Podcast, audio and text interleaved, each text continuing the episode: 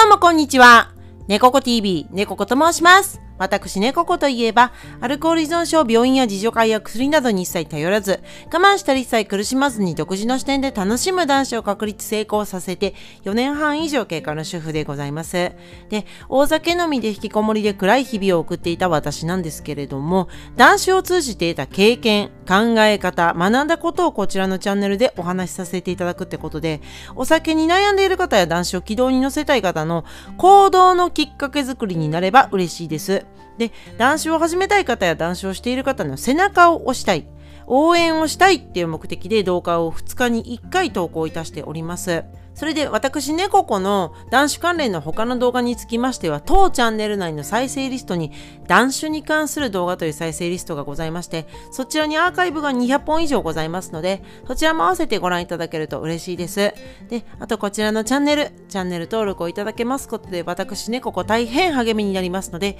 ぜひぜひよろしくお願いいたします。それで今回の動画では、男子の成功法則を見つけるっていうね、タイムマシン思考の話をね、あの、いたしたいと思います。で、こちらのお話に際しまして、私ね、ここ SNS に男子関連の投稿もいたしておりまして、そちらにね、投稿した投稿文を、え元に今回は掘り下げてお伝えしていきたいと考えておりますので、まず、その投稿文を読んでまいります。えこちらなんですけれども、タイムマシン思考。現在うまくいっていることから、その過去の行動を振り返って成功要因を探り、自分の強み、軸、パターンを洗い出す。成功法則を見つけるには過去の行動を遡る。他の成功者の法則が自分に有効かも行動後にしか判断不可能。行動量が増えれば自分流の法則を見つけやすくなる。行動あるのみ。っていうね、投稿をいたしました。はい。で、こちらなんですけれども、タイムマシンですね。あのー、遡るっていうことをね、表しておりますね。はい。で、私ね、ここ、あの、有識者のね、あのー、楠木健さんというね、経営学者の方を敬愛しておりまして、楠木健さんのメルマガもね、あのー、拝読したりなんかね、しておりますが、あのー、とても好きな方なんですが、楠木健さんもね、あの、逆タイムマシン系理論かな、うん、っていう本も出されててでまあ遡って正解をあの探そうみたいな、うん、ことだったかな、うん、まだちょっとその本は読んでないんですけれども、うん、でもねよくおっしゃっていますね。あの新聞とか週刊誌を寝かして読むといいよっていうことをおっしゃってるんですけど そうすると時代のそういったノイズが除去されるので本当のところは何が正解だったのかなっていうのが分かりやすいよっていうことをおっしゃってたんですけれども私ねここもほんのりとそのお考えに着想を得てまあ確かにそうだなと思ってタイムマシン思考ですよ。うん、その今うまくいっていることがあるとしますよね。うん、いくつかあると。例えば男子以外で何かうまくいっていること仕事がうまくいってるな家庭がうまくいってるな恋愛がうまくいってるなとか趣味がうまくいってるなでもいいですよね。読書がすごくうまくいってるなとか運動がうまくいってるなとかでもいいし些細なことでもいいんですけど何かうまくいっていることがあるとして自分の中に。でその過去の行動を振り返っていくと成功要因が詰まってるんじゃないかなと考えるんですよね。うん。あのー、すごいねふわっとした話なんで申し訳ないんですが具体例がね出せたら出したいんですけれども自分が今行っていてうまくいっていることの過去に遡ることでそれがうまくいっている成功要因が必ずあるっていうことなんですよこの考え方は。うまくいったっていう理由を探るんですよね。そうすることで自分の強みですね。自分のストロングポイント、うん、あの長所ですね。いや軸。自分が考え方とか行動の軸に置いているものって何だろうなっていう傾向とか。あとその行動とか考え方思考のパターンを洗い出すことができると考えるんですよね。うん、でそうすることでそれを、あのー、他のこともう最たるものがね私ねここねこの断酒関連のね発信させていただいてるので断酒に寄せることでですよその自分の強みや軸やパターンを断酒に置き換えていくことでですよあの成功しやすくなる成功する率が上がっていくんじゃないかなという考えなんですよね。なのでまず全く関係ない他のことでいいので何か頑張っていることでうまくいってることでもいいし頑張らなくても特に苦労なくてもうまくいってるよっていうことを探すといいんですよね。うん、私猫子の場合ですと、あのー、この断酒がなぜうまくいっているのかっていうこと過去に遡ると見えてくるものが一つありまして私猫子は我慢が続かないんですね我慢が大嫌いなので我慢をしないっていう方法で やりたいなというか、まあ、やりたいなというわけでもないんですよ。っていうのも、思いつきで始めたので、うん。あのー、私、猫子はですね、もう本当に思いつきで、その日から始めましたね。思いついた日に始めたので、我慢とか計画とかをせずにパッと勢いで始めたことっていうのが、まあ、うまくいっていたなっていうことですよね、過去に。我慢とか何かこう前もって計画をするっていうことをしなかったことが断種の成功につながった成功要因だったんだなっていうことが見えてきたんですよね自分の場合は。でそれで見えてきた私の強みとしましてはあの思いついたことをすぐパッと行動できたなっていう強みですよね。うん。とりあえずやってみようって思えたっていうことが強みになりますかね。で軸としては考え方の軸としては我慢は続かないんだよなっていうことですね。我慢は嫌なんですよね。っていうことが軸になってますね。努力とか我慢とかあの前もって計画をしていつから断酒をするとかっていう組み敷かれた感じにしちゃうと計画しちゃうと一気に嫌になってしまって続かないよねっていうことが自分の軸としてあるんですよ。我慢が嫌いですっていう。あの私ねここ余談ですが日記が続いた試しがないんですよ。あれって、あの、新年から始めることがね、多いんじゃないかなと思うんですよ。私ね、ここも例に漏れず、新しいね、人気帳を買って、1月1日からつけようって思うんですよ。子供時代から試みました、何度も。でも、えー、続いて2日でした。はい。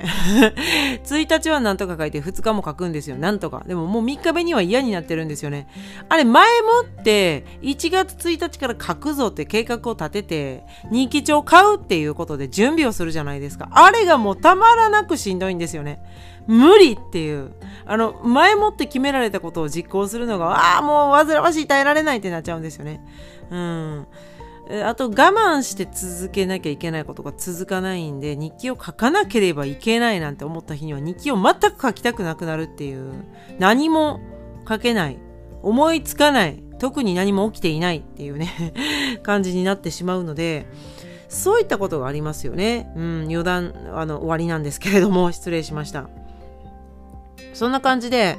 軸をそういった我慢は嫌いです、我慢は無理なんだっていうことで据えた。据えていた。いつの間にかっていうことですね。我慢不要の方法でやらないとっていうことですよね。何か予定を立ててやりたくないよねっていうことなんですよね。そういったことを。で、パターンもね、もう軸に似てますね。これは。はい。自分の成功するパターンとしては、あの、思いついて急に始めたことがうまくいく。うん。続いてるよねってことなんですよね。うん。例えば、こちらの、あの YouTube の動画もそうなんですけれども2日に1回投稿をねえーと、2023年の2月28日から始めたんですけれどもそこからあのー、2日に1回投稿っていうのは休むことなくやってまいりました。あの、お正月の、えー、1月2日の投稿だけは、あの、お正月のお休みを初めてね、あの、いただきましたね。お休みを初めていただきました。2日に1回投稿ですね。それ以外は一度も欠かすことなくやってはまいりました。はい。で、これ、あのー、前もって計画して2日に1回投稿しようって思ったわけじゃないんですよ。全然決めてないんですよ。あのー、この2日に1回投稿をあの始める前夜ですね、何を考えていたのかと申しますと、お風呂に入ってて、なんかね、あのー、急に思ったんですよ。あの、もしかして、これはこまめに喋って編集とかあんまりほとんどせずに、あの、どんどん上げていった方が、あの断酒をしたくて悩んでいる方の背中が押せるんじゃないかなリアルタイムでと思って。あのそれまでは1ヶ月に1回か2回しか動画を投稿できていなかったんですよ。あの編集を特盛りの状態にしていたんで非常にねあのスパンが長いというかあの忘れた頃にやってくるねここ TV みたいな感じの動画ペースだったんですね投稿ペースが。それじゃああの今実際に辛い方の背中を押せないよなと思ってそんなペースじゃダメだなと思って私はねそう思ったんですよ。別にこれあのロングスパンで投稿してる人を否定しているわけでは全くございませんのではい。でも私の場合はもうちょっとこまめに投稿していくべきだよなっていう動画を作り込んでいるわけじゃないんであの話の内容がメインなんで私の動画はね。はい。じゃあどんどん投稿していかないとダメだよねっていうことで結論に至ってで、その前夜にそう考えて、次の日にバーッと取ってお休みだったんで、ちょうど仕事が。思いついて 3本ぐらいねバーッと撮って喋って撮ってでその日のうちにどんどん編集してあの投稿準備ができてで気がついたら2日に一遍のペースぐらいで投稿できるなぐらい溜まってたんで、まあ、2日に一遍投稿をなんか成り行きで流れでやっているって感じなんですよね。はい。でもこれって非常によくって何がいいのかと申しますとあの自分ができそうなことをやり始めて続けられそうな感じでやっていった結果続いてるってことが大事なんですよね。うん、最初から決めてパチッとね枠にはめてこれをこれだけやろうって思うとそれが実際できるかどうかって分かってない状態でスタートするんですよね。だからですね実際走り出してみたら意外とこれきつかったわ自分にはこのペースは合ってなかった無理だできないってなってその結果やめていってしまうってことにつながりかねないんですよね。だからとりあえずやってみてできそうなペースで自分が自然とできるような形でやる、うん、自然とできるペースでしかやらないっていう、うん、でその結果できていった自然とできていったこと自然と継続できていることができることなんですよね、うん、だから無理がないんですよ全くもって。できてるからだって。続いてるもんだって。だからできるよね。みたいな ことなので最初から高い目標を掲げずに低い目標というか目標もなくあの、始めれる時からパッて急に始めてやれそうなペースでやると。でそれが自分のペースになるんですよね。うん、でパターンが分かってくるんですよ。あ自分は2日に1回ぐらいだったらできそうだなっていうパターンが分かってくるんですよ。どういうパターンで動いてどういうふうに何日に1回ぐらい動画を撮影して何日、えー、どれぐらいのペースで編集してアップロードしてっていうことを繰り返していくとあこれ2日に1回上げれるなっていうことを逆算できる計算が立つんですよね。うん、自分がやった行動に対して計算を後からしていくっていうイメージですかね。最初から目標を立てて、1日に例えば1本動画を上げようとか、そうですね、えー、もう1ヶ月に30本以上とか40本ぐらい動画上げようって思ってやってたら絶対続かなかったと思うんですよ。だって無理な計画かもしれないんですよ自分にとって。今の自分にとって何が最適か分かっていないのに目標だけ高く設定してしまうことで挫折してしまうっていう頓挫してしまうっていうことにつながってしまうんですね。うん。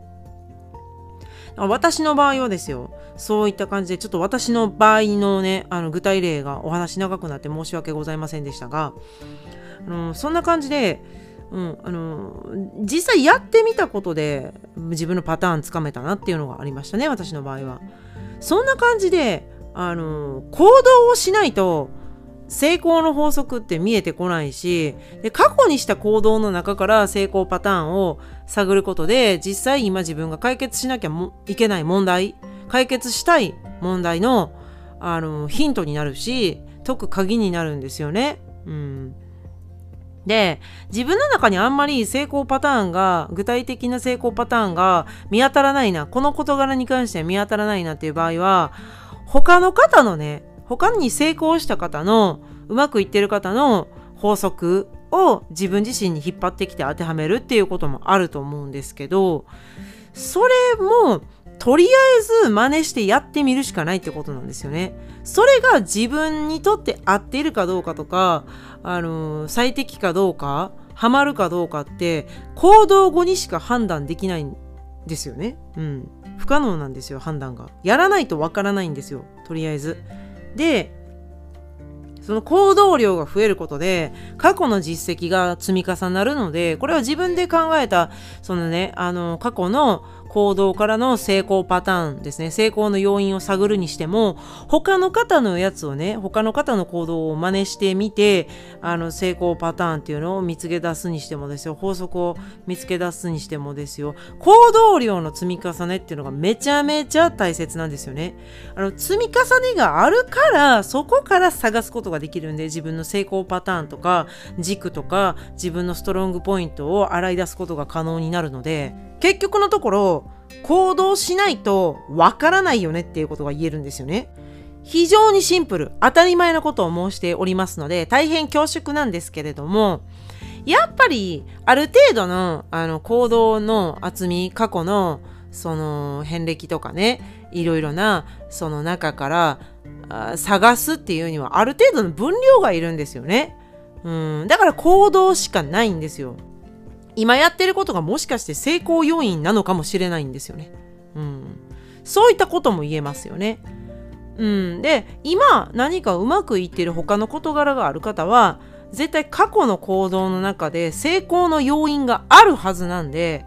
あの、そこを探っていくといいよねっていう、一番早い、効率的です。なんでかっていうと自分のパターンだからすぐ使いやすいよねって、他に、あの、転用できるよねっていうことなんですよね。うん。強み、軸、パターン、その中から洗い出していくんですよね。さらに、成功要因を探っていくことで。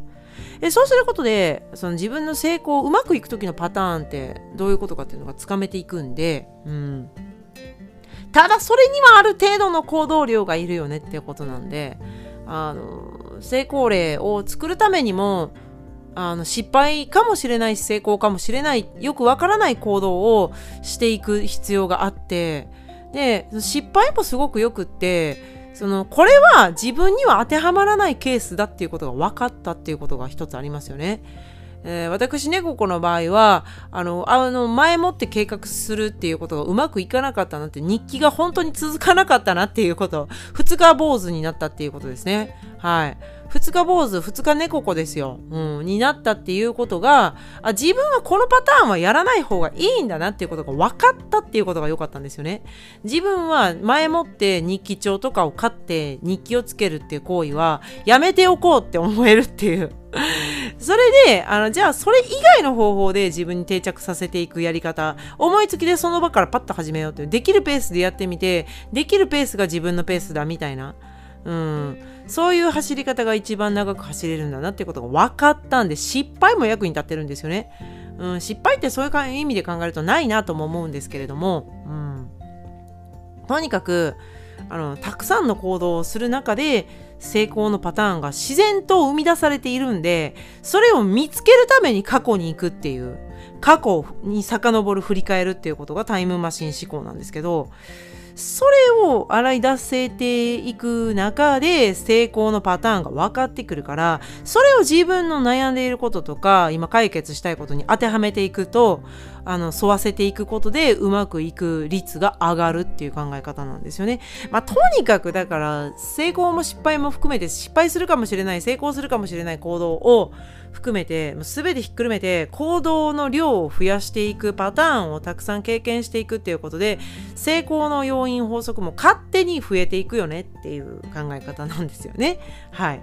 ちょっとねいろいろと申しましたけれども結局行動自分がした行動の中からうまくいったパターンを洗い出すっていうことが大切だしその行動量が足りてない場合はどんどんやっていくっていうことで成功のパターンもおのずとね増えていくので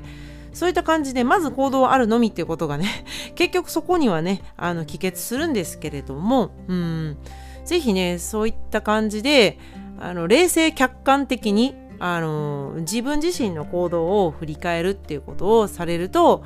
まあ比較的労力も少なく効率的に自分のねうまくいくパターンを見つけてうまくいきやすくなると思うので是非そういった考え方ねお試しになってみてはいかがでしょうかっていうことで今回の動画をねこの辺りでね締めさせていただきます。はい。こちらの動画よろしければグッドボタン。チャンネル登録もいただけると大変励みになりますので、ぜひぜひよろしくお願いいたします。ではまた次回の動画でお会いいたしましょう。最後までご視聴いただきましてどうもありがとうございました。チャンネル登録、グッドボタンよろしくお願いします。